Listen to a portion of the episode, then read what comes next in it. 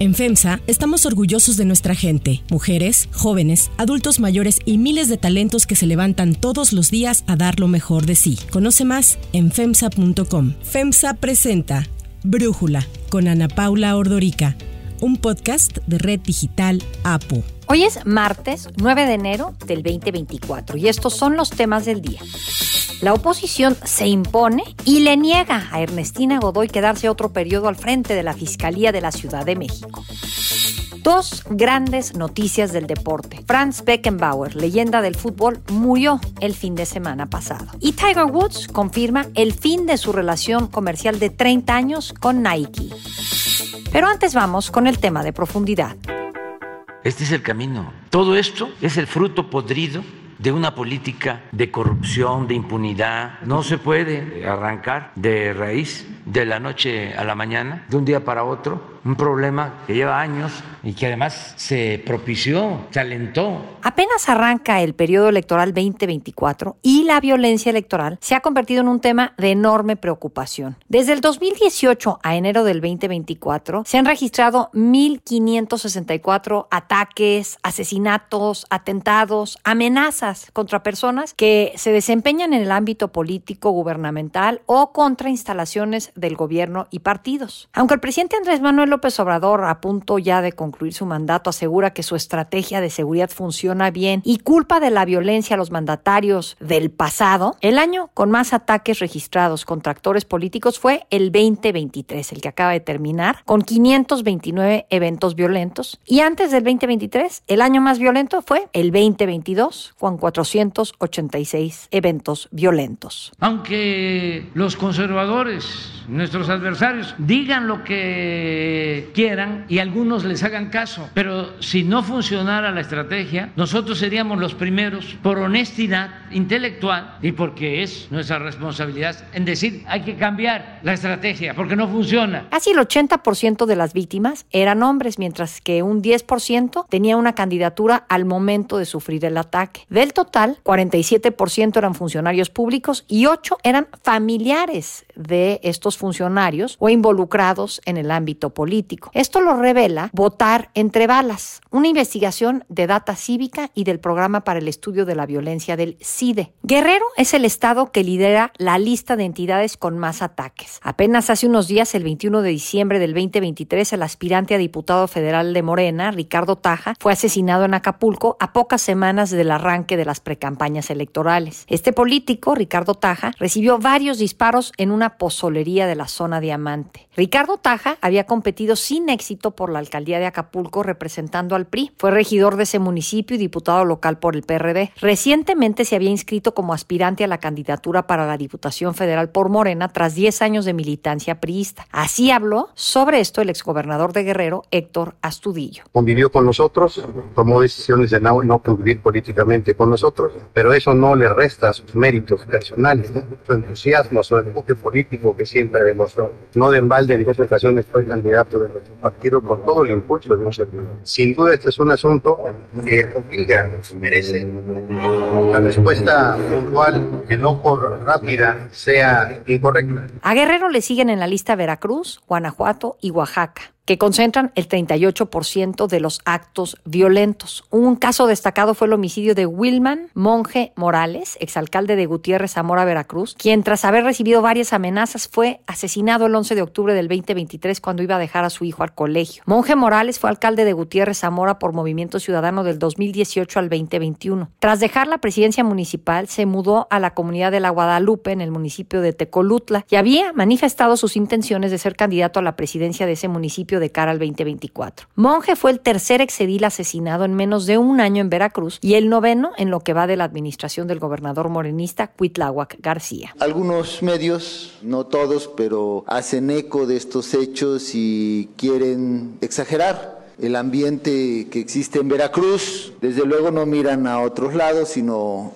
se insidian aquí. Por su parte, Tijuana encabeza la lista de municipios con más ataques, seguido por Celaya, Chilpancingo de los Bravo y Coyuca de Benítez. Desde el pasado mes de septiembre, el presidente López Obrador afirmó que el Gabinete de Seguridad trabaja en una estrategia de protección a candidatas y candidatos para evitar desgracias. En esta temporada de elecciones, estamos ya definiendo un plan de protección a posibles candidatos, candidatas, todos los que necesiten protección, eh, tenemos que garantizarles su protección para protegerlos y evitar este, desgracias. Nosotros queremos que todo transcurra en paz. Sin embargo, pues esta estrategia no parece que está funcionando muy bien. En la primera semana del 2024 ya han sido asesinados tres aspirantes a puestos de elección popular. Alfredo Giovanni Lezama, regidor de Cuautla, en Morelos, y militante del PAN, quien pretendía una curula en el Congreso local, fue atacado a balazos el 4 de enero en un gimnasio. Un día después, el viernes 5, David Rey González, presidente de la Unión de Ejidos de Suchiate, Chiapas, y aspirante alcalde de ese municipio por la coalición PRI-PAN-PRD, y el emesista Sergio Hueso, quien buscaba ser presidente municipal de Armería, Colima, también fueron asesinados. Por ser unas elecciones tan concurridas en las que están en juego más de 20 mil cargos públicos, algunos expertos anticipan que podrían ser también las más violentas en la historia de México, pues la cifra de asesinatos de precandidatos y de actores políticos podría triplicarse en comparación con las elecciones del 2021.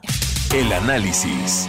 Para profundizar más en el tema, le agradezco a Mónica Meltis, directora ejecutiva de Data Cívica, platicar con nosotros. Mónica, ustedes han hecho este estudio que se llama Votar entre balas y quería preguntarte qué es lo que han visto, porque yo ahorita acabo de hacer un recuento de algunos de los asesinatos tan lamentables que han ocurrido. Podemos estar ya de alguna manera en México anestesiados de pensar que eso no es grave. Yo te quiero preguntar a ti, ¿es o no grave lo que está pasando en materia de violencia política en nuestro país? Claro que sí, Ana Paula, muchas gracias por el interés en el tema. Justamente, pues mira, la verdad es que nosotras consideramos desde Data Cívica, desde otros espacios con los que colaboramos para esta investigación, que sí es un tema bastante grave. Nosotros hemos documentado de 2018 a lo que va, bueno, los últimos días de diciembre del 2023 y ahorita lo que llevamos del 2020 que se ha registrado en México desde nuestra documentación 1.564 ataques, asesinatos, atentados y amenazas contra personas que se desempeñan en el ámbito político, gubernamental o algunas otras instalaciones de gobierno, por ejemplo. Entonces, estamos hablando de un tipo de violencia que nosotros le llamamos violencia criminal electoral, es decir, es una, un tipo de violencia que se da en el contexto usualmente de las elecciones, pero también vemos que es una forma en la que grupos criminales buscan influenciar en la democracia, en la política pública, en las, eh, sobre todo a nivel municipal, a nivel local, en los gobiernos, ¿no? Entonces, evidentemente, las elecciones son un momento, pues, muy importante para poder influenciar de distintas formas, pero también lo que vemos, que es algo que, ha sucedido a lo largo del 2023, y bueno, esperamos que, que nos estemos equivocando, pero todo parece indicar que el 2024 será peor, vemos que normalmente la violencia en el contexto electoral se concentra mucho en ese momento y después baja, ¿no? Digamos, es un momento en donde los grupos criminales buscan influenciar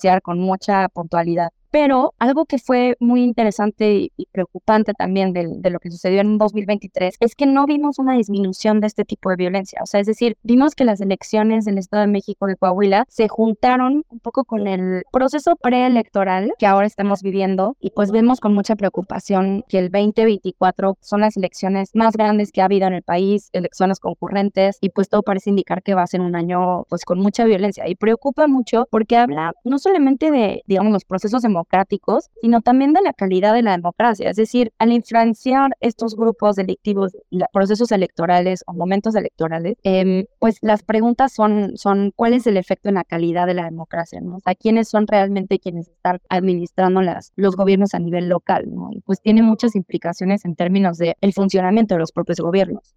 Claro, ahora tú dices que el 2024 apunta a que será más violento. ¿Por qué? ¿Y de qué forma? O sea, estamos viendo un crimen organizado que quiere influenciar en la vida pública, en lo que ocurre en el país y por eso quiere decir quién puede gobernar aquí y quién no. O sea, ¿qué es lo que está pasando y por qué 2024 lo anticipan más violento, Mónica? Pues bueno, de entrada, el que sean elecciones concurrentes, pues tiene implicaciones en términos del tamaño de las elecciones, ¿no? O sea, es un año en donde va a haber muchas elecciones acciones que se van a organizar a nivel local y a nivel federal. Y esto, pues bueno, ya hace que la dimensión del problema pues sea distinto. Por otro lado, lo que vemos es que el 2023 hasta ahora, hasta nuestro conteo, ha sido el año en el más atentados ha habido, incluyendo asesinatos y amenazas. No solamente hablamos nosotras en nuestra documentación de personas candidatas, sino también de personas funcionarias públicas. Entonces, cuando dimensionamos que también el problema está relacionado con personas que están en el funcionariado público, es personas que están llevando a cabo procesos, por ejemplo, de seguridad o de tesorería, podemos ver realmente las implicaciones que tiene esto, ¿no? O sea, el riesgo de ser una persona que trabaja en seguridad pública a nivel local, pues implica un riesgo enorme, ¿no? Y lo que vemos es que ha ido en aumento cada año este tipo de violencia, ¿no? Y no solamente ha ido en aumento, sino que las formas en las que hay este tipo de ataques han ido cambiando, ¿no? O sea, documentamos que no solamente hay ataques a personas funcionarias y a personas candidatas o ex candidatas, sino que ya tenemos también casos, por ejemplo, como recientemente hubo en Chiapas en donde de manera muy profunda la violencia, o sea, hay casos en donde hay presidentes municipales o gobernadores municipales que son asesinados, pero también en ese mismo municipio vemos, por ejemplo, que asesinan a varias personas funcionarias de secretarías de seguridad, ¿no? Y luego vemos, por ejemplo, que también hay atentados a personas que están de partidos políticos llevando a cabo encuestas a nivel municipal, ¿no? Entonces, vemos que la violencia se ha ampliado, que antes era muy dirigida a ciertos funcionarios, a ciertas candidaturas, y ahora vemos que esto se ha expandido a niveles, digamos, desde personas que están participando en partidos políticos hasta personas, digamos, candidatas de muy altos niveles, ¿no? Entonces, pues eso es, digamos, la intuición a partir de la documentación que ustedes pueden revisar en votarentrebalas.datacivica.org, en donde hemos visto que la violencia pues ha ido no solamente en aumento, sino también, digamos, abarcando cada vez más población a la cual se dirige dirigen este tipo de atentados, ¿no? Y bueno, lo que, lo que vemos es todo este proceso viene de un, pues una teoría que han desarrollado distintos politólogos. La autora Sandra Ley lleva mucho este tema. Ellos hablan de gobernanza criminal. ¿Qué significa esto? O sea, los grupos de crimen organizado necesitan de al menos que el Estado les permita de alguna manera o que haya un vacío en la autoridad para poder influenciar en este momento, ¿no? Para poder justamente tener una gobernanza criminal. Y esto pues de que nos habla también de una profunda crisis política y de seguridad a lo largo y ancho del país, ¿no? Entonces, cuando sumamos este tipo de atentados a, por ejemplo, qué es lo que está pasando con las situaciones de las policías a nivel municipal, donde hay muy pocas capacidades para enfrentarse al crimen, pues realmente es ahí en donde preocupa mucho pensar en cuáles son eh, los escenarios de 2024, ¿no? O sea, y cómo el gobierno está pensando en blindar para que este sea un proceso seguro, sobre todo para las personas candidatas que están contendiendo por un puesto, pero también para las personas que, que salimos a votar, ¿no? Claro, yo estaba viendo que el Frente Opositores ha anunciado que va a analizar los asesinatos de cuatro de sus precandidatos alcaldes que ocurrieron en menos de un mes y que quieren saber si existe una tendencia de querer eliminar con violencia a la oposición. ¿Tú qué dirías de esto que está cuestionando la oposición, Mónica? Pues mira, la verdad es que es muy difícil saber. La documentación que nosotros tenemos tiene casos de todos los partidos políticos prácticamente, de Morena y también de los partidos de la oposición. Entonces, en ese sentido no vemos un patrón realmente en ese sentido, ¿no? Por supuesto que pues esto implica un análisis mucho más a profundidad, ¿no? Donde podamos controlar ciertas variables para tener certeza de qué es lo que está sucediendo. Pero la verdad es que nosotras en la documentación que tenemos tenemos casos de todos los partidos políticos prácticamente y como mencionaba, no solamente los partidos políticos pensando en las candidaturas de perfil más alto, sino incluso también casos, por ejemplo, en donde están, mencionaba el caso de Chiapas, en donde asesinaron y desaparecieron a personal del partido político de Morena que estaba llevando a cabo las encuestas internas, ¿no? Entonces, no vemos tanto este patrón, pero sin embargo, pues es algo importante que mirar y creo que en nuestros análisis esto no responde solamente a un tema partidista, sino más bien responde a un tema de quiénes son a nivel local quienes están llevando a cabo la política pública. Oye, y ahorita estaba yo escuchando, hubo una diputada local de la Ciudad de México, Guadalupe Barrón, por la alcaldía Álvaro Obregón, que eh, anunció que hace dos días recibió balazos previo al, a la votación por la ratificación o no de la fiscal Ernestina Godoy. Este tipo de eventos, ¿ustedes también los contabilizan ahí en Data Cívica en Votar entre Balas? Nosotros contabilizamos eventos que tengan que ver con asesinatos, amenazas u otro tipo de incidentes de este tipo en donde haya una identificación de que ese atentado o esa amenaza fue realizada por un grupo criminal. Es decir, la documentación que nosotros hacemos proviene de medios de acción, de recomendaciones, de información de periodistas a nivel local. Nosotros generamos una base de datos a partir de procesar estas noticias en donde venga esta información y hay una metodología en donde confirmamos que hay información suficiente pública para determinar esto, ¿no? En el caso justamente de la, de la diputada, nosotras todavía no hemos tenido información o no ha habido noticias suficientes que digan o que apunten que ese es el caso, sin que eso lo descarte, ¿no? Pero al menos con la información que nosotros tenemos, no hemos actualizado la base de datos. En este caso, habría que esperar a que haya un poco más de información para ver realmente pues de dónde viene este ataque y, y bueno, por supuesto esperar que haya una investigación al respecto. Y la reacción del gobierno a toda esta violencia política, o sea, yo vi en su documento, que precisamente votar entre balas, cómo se ve las rayitas de los meses y los años y lo que se ve respecto al 2022 y 2023 me parece alarmante en crecimiento de la violencia, de los ataques a funcionarios o personas ligadas a la política. ¿Qué reacción han visto ustedes del gobierno? Pues sí, efectivamente ha habido un aumento importante y además ha habido digamos, patrones que siguen siendo importantes, como el caso de Guerrero, ¿no? El caso de Veracruz, que son puntos rojos que hemos identificado desde 2018. Y bueno, el acercamiento que nosotros hemos tenido en realidad es más bien informativo hacia el gobierno. Por supuesto que hay mucho interés de los partidos políticos en saber este tipo de patrones, cómo afectan también y cómo pueden generar, sí, herramientas para prevenir o para atender estos casos a nivel partidista. Pero por supuesto que esto es algo que el gobierno tendría que estar poniendo cartas en el asunto. Hay varias personas que están inscritas a nuestros boletines del gobierno, que pertenecen al gobierno federal y al gobierno, este, a gobiernos locales, y vemos que hay un interés importante, pero en términos de las reacciones, pues creo que lo que habría que ver es cuáles van a ser los protocolos para eh, lo que viene este año que estábamos comenzando, ¿no? Eh, ahí pues entender un poco más, no solamente la responsabilidad que toca a instituciones como el Instituto Nacional Electoral, sino también a todos los sistemas de seguridad pública a nivel local y federal, que creo que son aquellos que tendrían que estar encargados de, pues sí, efectivamente generar protocolos de prevención y de atención durante las elecciones, pero lo que ya vimos también es que no solamente es durante las elecciones, sino también previo y posterior de las elecciones sigue habiendo estragos en la violencia a estas personas y tendríamos que estar pues teniendo respuestas sobre cuáles van a ser los mecanismos de control y eh, de mitigación de riesgo en estas próximas elecciones. Ahorita nosotras no hemos tenido un acercamiento que nos permita dar una respuesta en ese sentido, pero bueno, sí sabemos que hay un interés por parte del gobierno en utilizar esta información para hacer esos protocolos y esos mecanismos de protección. Mónica, muchísimas gracias por platicar con nosotros y darnos este análisis para Brújula. No, muchísimas gracias a ustedes. Toda la información la pueden encontrar en votarentrebalas.datacívica.org y pueden ustedes mismos bajar la base de datos. Es una base de datos pública con información que pueden analizar. Entonces, pues ahí pueden consultarla y con mucho gusto seguirnos en redes para seguir la conversación.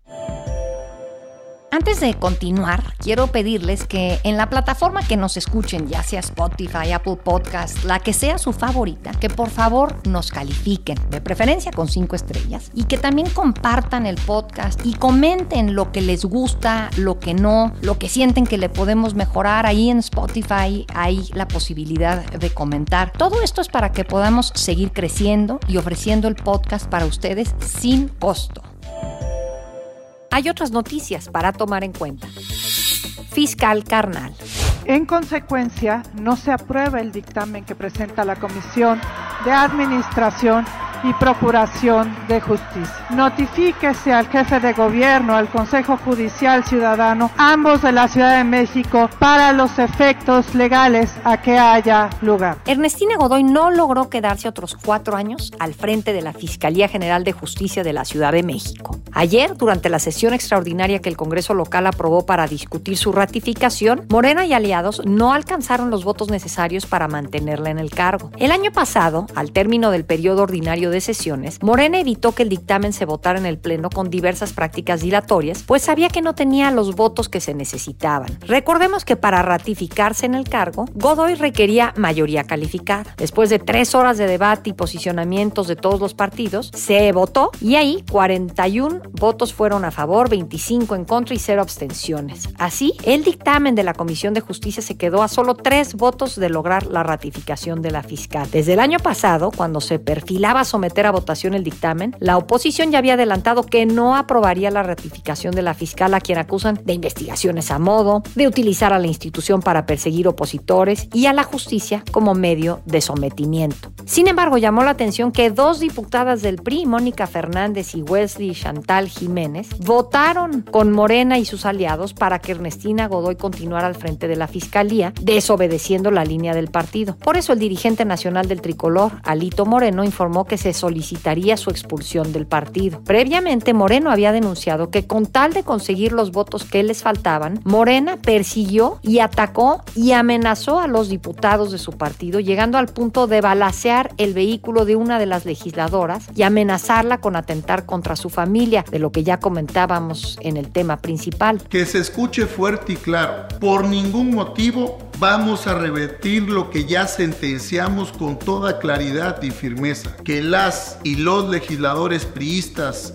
en el Congreso de la Ciudad de México votarán en contra de la ratificación de Ernestina Godoy. Y aunque la oposición festejó que la llamada fiscal carnal no tendrá otro periodo al frente de la institución, Morena y aliados salieron en defensa de Godoy. La precandidata presidencial Claudia Sheinbaum respaldó a la funcionaria quien dijo es la mejor fiscal que tiene el país. Aprovecho para dar mi apoyo a la fiscal Ernestina Godoy. Es una mujer honesta, de principios, que quizá es la mejor fiscal que tenga nuestro país. Ha atendido tanto los temas de delincuencia organizada como de feminicidios, como de corrupción. Mario Delgado, dirigente nacional de Morena, acusó que la derecha tuvo miedo a que se siga investigando y haciendo justicia por la corrupción que imperó en la ciudad durante años, en referencia al llamado cártel inmobiliario del PAN y a otros escándalos de corrupción del PRI y del PRD. Dos grandes del deporte.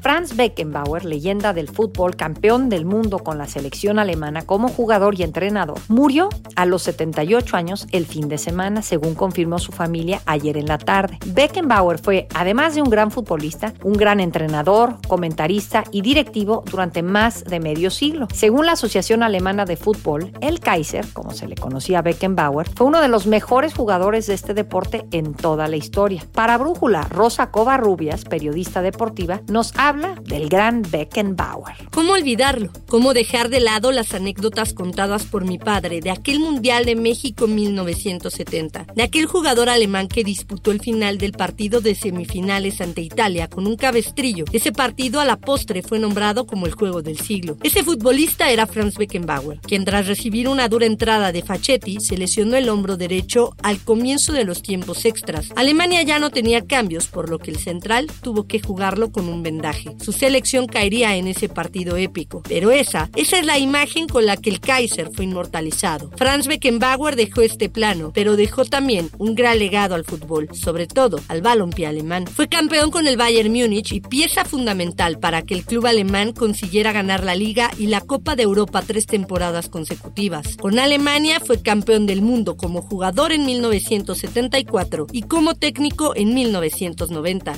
siendo uno de solo tres en el mundo que lo consiguieron como futbolistas y como entrenadores. Fue miembro del comité ejecutivo de la FIFA contribuyendo a cambios en el fútbol como lo conocemos ahora. Con Franz Beckenbauer el fútbol alemán tuvo un antes y un después, una época de gloria, una época en la que los alemanes nunca, nunca estaban derrotados y por supuesto en el fútbol mundial también hay un antes y un después de Franz Beckenbauer. Por otro lado, en más noticias del deporte, Tiger Woods confirmó el fin de sus tres décadas de asociación con Nike, la marca que le ayudó a convertirse en el primer multimillonario del golf. El 15 veces campeón del Majors agradeció a Nike el apoyo que le brindó desde 1996 que cerraron su primer acuerdo y que le hizo ganar a Woods 500 millones de dólares en los siguientes 27 años. El golfista no reveló los motivos que llevaron al fin de la asociación, solo dedicó palabras de agradecimiento a la marca. Sin embargo, insinuó poder revelar otro capítulo en el Genesis Invitational del próximo mes en Los Ángeles. Seguidores y medios especularon sobre un nuevo patrocinio. Así hablaba Woods de su relación con Nike en entrevista con Golf Galaxy. Tiger, we've seen you with Nike now for over 20 years out on the tour, ever since you, you turned pro. Your logo now is kind of synonymous with you and your brand and with Nike. Talk a little bit about how your relationship with Nike's evolved over the years.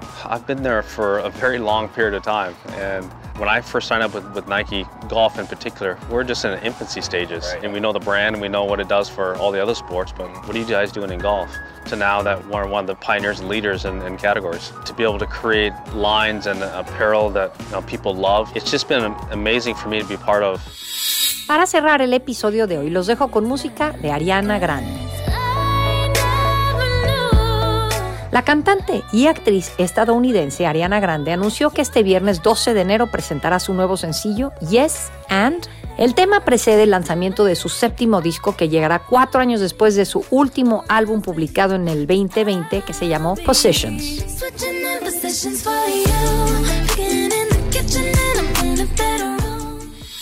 Yo soy Ana Paula Ordorica. Brújula es una producción de Red Digital APO. En la redacción, Ariadna Villalobos. En la coordinación y redacción, Christopher Chimal. Y en la edición, Cristian Soriano. Los esperamos mañana con la información más importante del día. Oxo, Farmacias ISA, Cruz Verde, Oxo Gas, Coca-Cola FEMSA, Invera, Torrey y PTM son algunas de las muchas empresas que crean más de 245 mil empleos tan solo en México y generan valor como parte de FEMSA. FEMSA presentó Brújula con Ana Paula Ordorica, un podcast de Red Digital APO.